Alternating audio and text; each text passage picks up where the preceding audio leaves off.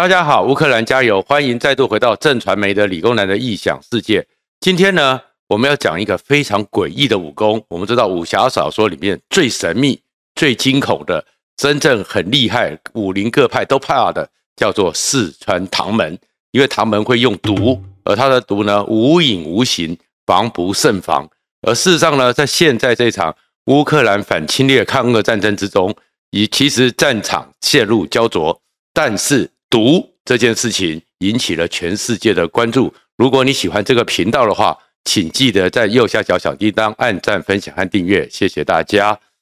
其实呢，最近的时候呢，整个乌克兰和俄罗斯的情况非常的焦灼。整个普丁呢，看起来是没有办法像他一样，他高估了俄罗斯的军队，全世界也低估了乌克兰的抵抗能力，更错估了美国的高科技能力。所以呢，这场战争呢，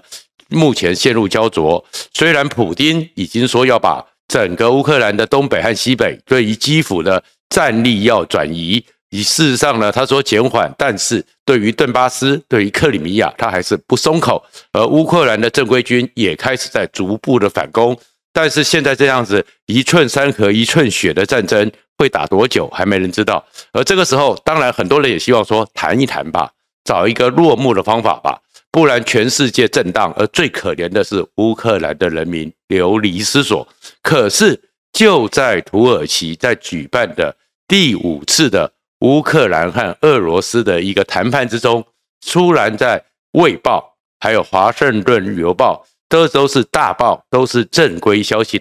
出来一个让人震惊的消息，就是竟然在三月初的时候，在中间穿针引线，这个人呢？他叫做阿布洛莫维奇，还有两个乌克兰的谈判代表去了基辅之后，竟然突然之间眼睛红肿，持续的疼痛，流泪不止，脸部还有手部会脱皮，甚至于阿布洛莫维奇还突然之间失明了好几个小时，然后呢是非常的痛苦，但是他们的命没有被夺走。然后呢，过了一段时间，在土耳其的治疗之后，又恢复了。而整个根据这两大报他们的透露的资讯，就更诡异了，因为他们是在中间穿梭谈判，他见了泽伦斯基，也有机会跟普丁有沟通的管道。但是呢，他们进了基辅的时候，跟泽伦斯基也有见到面，而他们呢，只吃了巧克力，喝了一点水，竟然会中毒。但是泽伦斯基没事。其他的四个人里面，有的人也没事，有的人就被专门被针对，所以这个下毒的手法让人震惊。而是为什么只是给他毒了一下，警告一下，又不没事了呢？所以各媒体国际上都觉得这背后是不单纯，而这不单纯里面，甚至于是包含是说，是不是在整个莫斯科里面也有鹰派的人不满意这个人进行谈判？他们认为要继续的打下去，他们相信最后俄罗斯还是会胜利，所以给他警告，都变成很好奇的状况。而这里面更好奇的状况是，这一个阿布洛莫维奇非常独特，他是目前俄罗斯七大寡头之一，而且非常有钱。但是非常怪异的是说，竟然在整个美国和欧盟全力在经济制裁。俄罗斯普丁，特别是针对这寡头的时候，很多俄罗斯的寡头游艇也被扣了，钱也不能用了，信用卡提款机都不能用了，变得过得的跟平民一样的生活，非常的苦痛不堪。但是阿布洛维奇竟然没被列入制裁名单，而这样一个最大的寡头竟然没有列入制裁名单，甚至于是《卫报》和华盛华尔街日报还说是泽伦斯基。特别跟拜登在通话的时候，请拜登先不要制裁他。而另外一个状况是，他呢也有能力见了泽伦斯基之后，拿了泽伦斯基亲笔手写的谈判条件，对于俄罗斯的要求交给普丁。而普丁呢，竟然有传出来说，看到他送来的资讯之后，普丁也讲了一句非常神奇的话：“我要痛揍他们。”那他们到底是谁？是给普丁错误资讯的人，还是指乌克兰？但是不管怎样，就知道说这个阿布洛维奇他的角色太特殊了，而更特殊的是，传出他这个情况之后，更是拜登直接告诉整个俄罗斯人说：“我跟俄罗斯，我不想跟俄罗斯为敌，但是看在上帝的份上，不要让普丁继续掌权。”而英国和北约也不断的有各种资讯出来说，其实莫斯科内部风云诡谲，是不是整个俄罗斯的政治和经济精英、政经精英也有可能想要推翻普丁，把整个局势给缓下来？那缓下来之后，换谁呢？除了联邦安全局那个局长是被人家认定的选人选之一，这个阿布洛维奇也是一个非常特殊的人物。阿布洛维奇到底多特殊？为什么在现在乌俄大战的时候，他既能够得到泽伦斯基的信赖，得以穿针引线，也跟普丁有关系？他的人生非常的奇特，而这奇特过程中，也就知道说，俄罗斯在苏联解体到现在这过程中，那种寡头政治是多么的诡异。阿布洛维奇他是一个，他爸爸是一个犹太裔人，但是入了俄罗斯籍，而他妈妈是个乌克兰人。而阿布洛维奇的妈妈在生他的时候难产了，但是他的爸爸呢，在三他三岁的时候，也因为那个整个局势的不稳定，也过世了。不管怎么样，这个阿布洛维奇既有乌克兰血统，也有俄罗斯血统，又跟泽伦斯基一样有犹太人的血统，所以他在这中间穿来穿去，都有一些话可以谈得下来。而他跟普丁为什么又可以讲话呢？也很特殊，特殊的在于说。后来他就被他叔叔收养，而他叔叔呢是先做油行的，慢慢的在苏联的经济慢慢崩溃，最后解体的时候，开始呢他成年了，开始在那个解体的混乱过程中，开始走私，开始倒卖，开始不断的崛起，跟着前俄罗斯苏联的石油大亨，跟着做小弟，最后呢崛起窜起之后，出卖大哥。低价的在骗了大哥之后，把他的事业给吃了下来，大哥流亡甚至垮台，然后他慢慢就崛起了。而崛起之后呢，他又很有政治手腕，所以呢，在整个苏联解体的过程中，他押宝了叶尔钦，所以当时的外号叫做叶尔钦的提款机。可是叶尔钦呢，在九零年代一直那十年之间，镇不住俄罗斯，无法解决俄罗斯的问题，所以最后叶尔钦呢又生病又酗酒。把政权交给普丁之后，阿布洛维奇就变成是普丁的最大金主，而这样最大金主在这寡头政治里面，他的势力也就越来越大。可是他这个人呢，又不像那些其他寡头非常的刻薄，他反而有点乐善好施，所以在俄罗斯的名望很高。他曾经去参选过俄罗斯一个偏远地区那边的行政长官，最高票史无前例的高票当选。所以名望也很高。这样子的情况之下，一个人有钱，又有政治影响力，又有声望，人脉又好。其实普丁虽然是跟他是非常巴蒂巴蒂，但是普丁也忌惮他。所以呢，他又去加入了拉脱维亚籍，又有其他的多重国籍。然后呢，开始把他的一些事业往海外投资，而在整个俄罗斯的境内呢，非常大方的，也非常识时务的，跟普丁共同富裕。交给了俄罗斯，可是这么一个人，这样的一个情况，如果普京垮台了，在政治上有声望，在政治上有人脉，在经济上有声望，在经济上有钱，是不是也可能是一个取代普丁的可能人选？所以也有人怀疑说，他被下毒，是不是也跟这俄罗斯风云诡谲有关？但是不管怎么讲，这个毒这件事情，整个俄罗斯下毒竟然可以下到这么的精准。而且呢，我要你死，要你活，都可以很厉害的时候，很多人都想起了，在过去这个时代里面，全世界最真实的唐门，最会用毒的，就是俄罗斯，就是以前苏联的 KGB，到现在俄罗斯的联邦安全局。所以很多人就马上想到了前几年的时候，普丁最大政敌纳瓦尼，纳瓦尼呢，因为很多状况被普丁呢判了。说抓到西伯利亚在服刑，可是后面还想修理他，所以又叫他去莫斯科出庭。但是整个纳瓦尼呢，非常的小心，非常的谨慎，所以呢，要给他下手是很难。但是去到那个整个从西伯利亚往莫斯科走的途径呢，总要投诉吧，总要有些状况嘛。没想到他就在这中间的过程中，在飞机上往飞往莫斯科的飞机上，突然之间发病，整个人昏厥，而且查不出任何的病因。最后是因为整个地方上还有俄罗斯的反对势力的抗议和欧美的关切之下，送到德国，才发现他被人家中了神经毒。而这神经毒下的诡异呢，是因为后来那个下毒的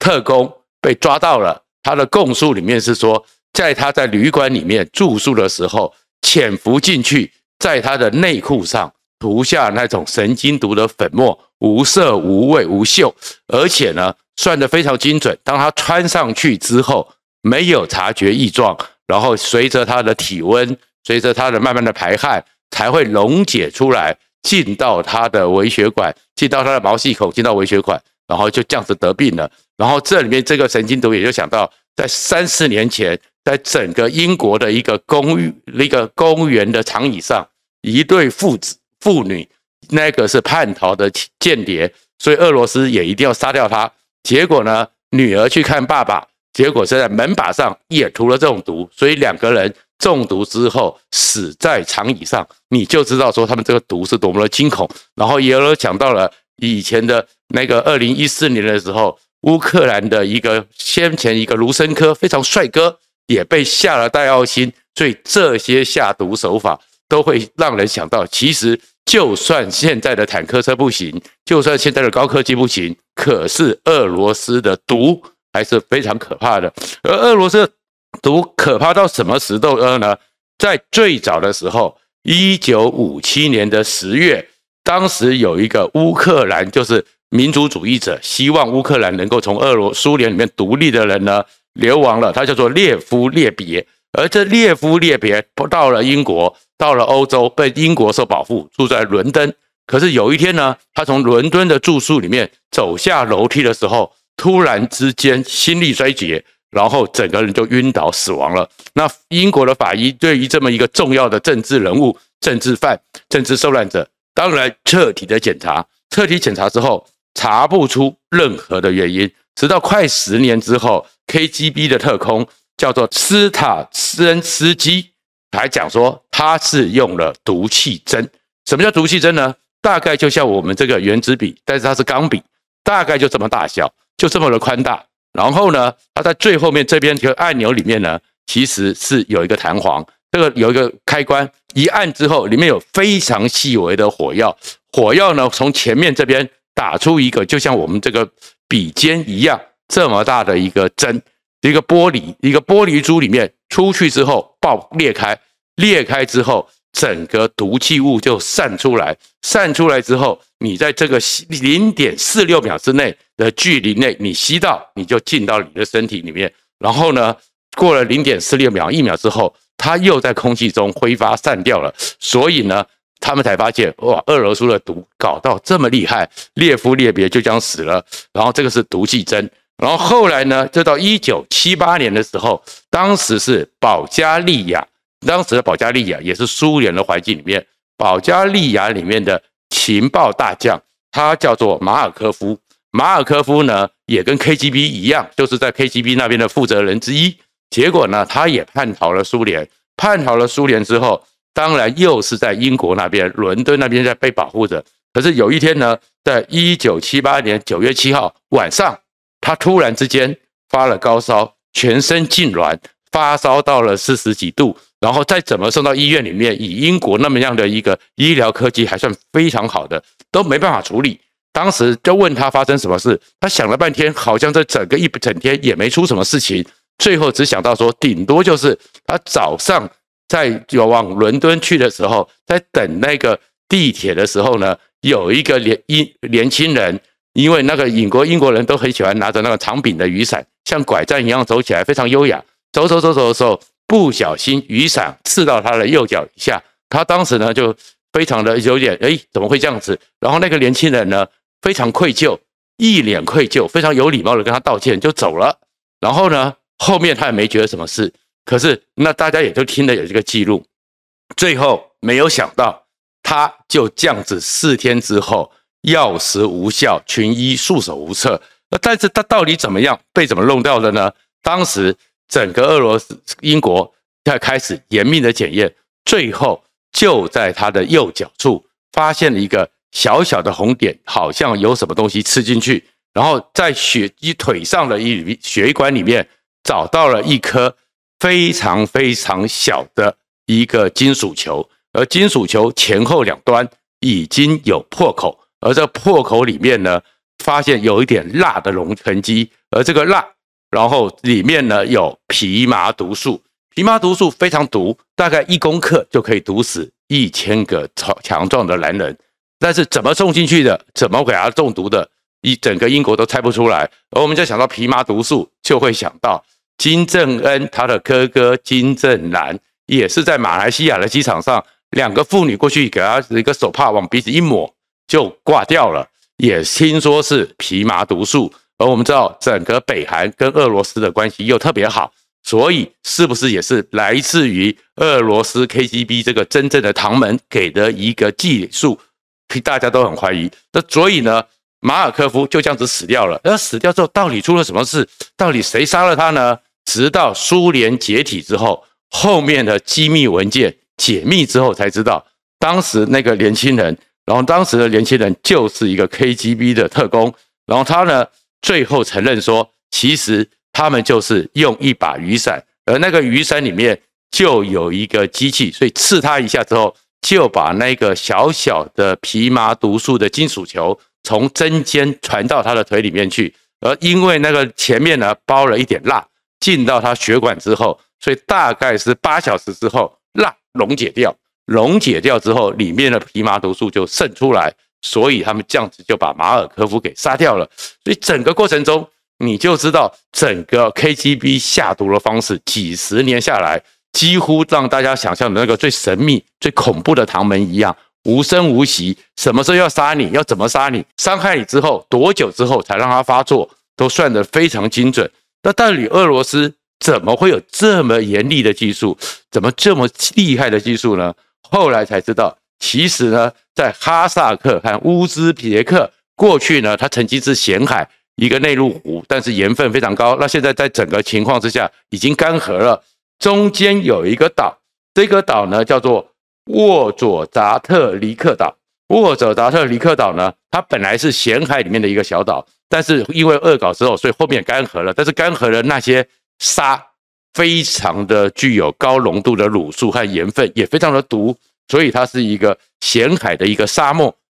寸草不生。可是呢，寸草不生的时候，慢慢的，在一九七一年的时候，大家发现有很多奇怪的故事。发现一九七一年的时候呢，有一当时还有水，有一队呢科考船的人去到那边，进去这个附近之后，突然之间碰到了一群褐色的雾，而褐色的雾，他们呢就觉得不舒服，就上了船，回去之后。竟然得到天花，而他们两个科学家都有种过天花疫苗，理论上不会，除非那个浓度特别高。而事实上，在一九七零年代没多久，全世界就宣告天花已经彻底被人类克服了，天花绝迹。而在过了。一段时间之内呢，又有两名的年轻渔夫也在那个时候水还很浅，在那边经过的时候，就弄来弄去，竟然得到了鼠疫。而到了两千零五年的时候呢，牛津大学开始呢进去调查，才发现里面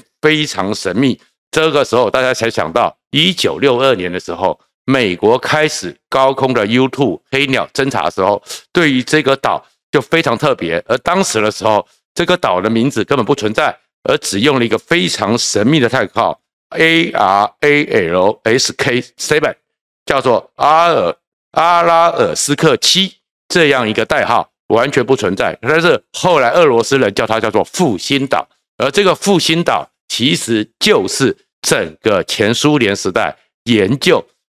生化毒气、各种怎么伤害人、杀人于无形的最重要的一个实验场。而这个复兴岛这个实验场呢，当时呢，美国会觉得好奇，是说在周边呢，就只有这个地方呢，有一些。军营有一些房舍，但是做什么用的，一直搞不懂。后来才知道，原来苏联呢，在整个攻入了这反攻德国的时候，攻入了很多的像纳斯维许啊，很多的这种的集中营，那时候在波兰、乌克兰都有很多希特勒犹太关进犹太人还有反抗分子的集中营，而且在里面做了很多实验，那些资料都被苏联给拿走了，所以苏联呢就在苏联各地成立了五十二个生产基地，动用了训练了五万个生化专家，然后呢，他们就开始做各种研究，而且都有一个希特勒时代留下来的这些资讯做基础，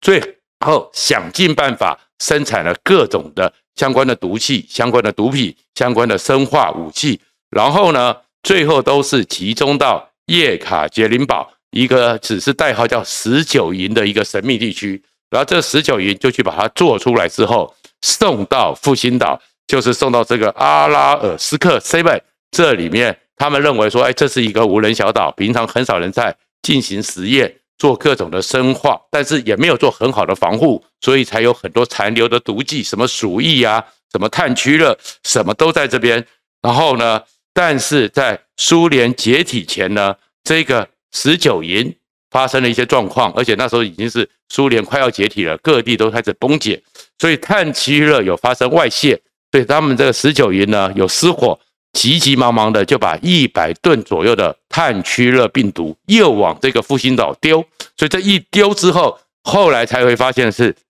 当时在一九大概九零年代前后，突然之间就在附近的一群羚羊，在一个小时之内死掉五万只，都是这些毒。所以其实苏联就是在这里炼毒用毒，搞了这么多的武器。所以今天在整个战争里面，我们会看到说。可怕的不只是他的坦克车，不管是他的 TOS-1 的火箭弹，不只是他的核武，还有那种更神秘、更可怕。到现在谈判过程中政局诡谲的时候，还可以拿出来最恐怖的毒，杀人于无形。这就是俄罗斯 KGB 最神秘也让人家最害怕的地方。谢谢大家。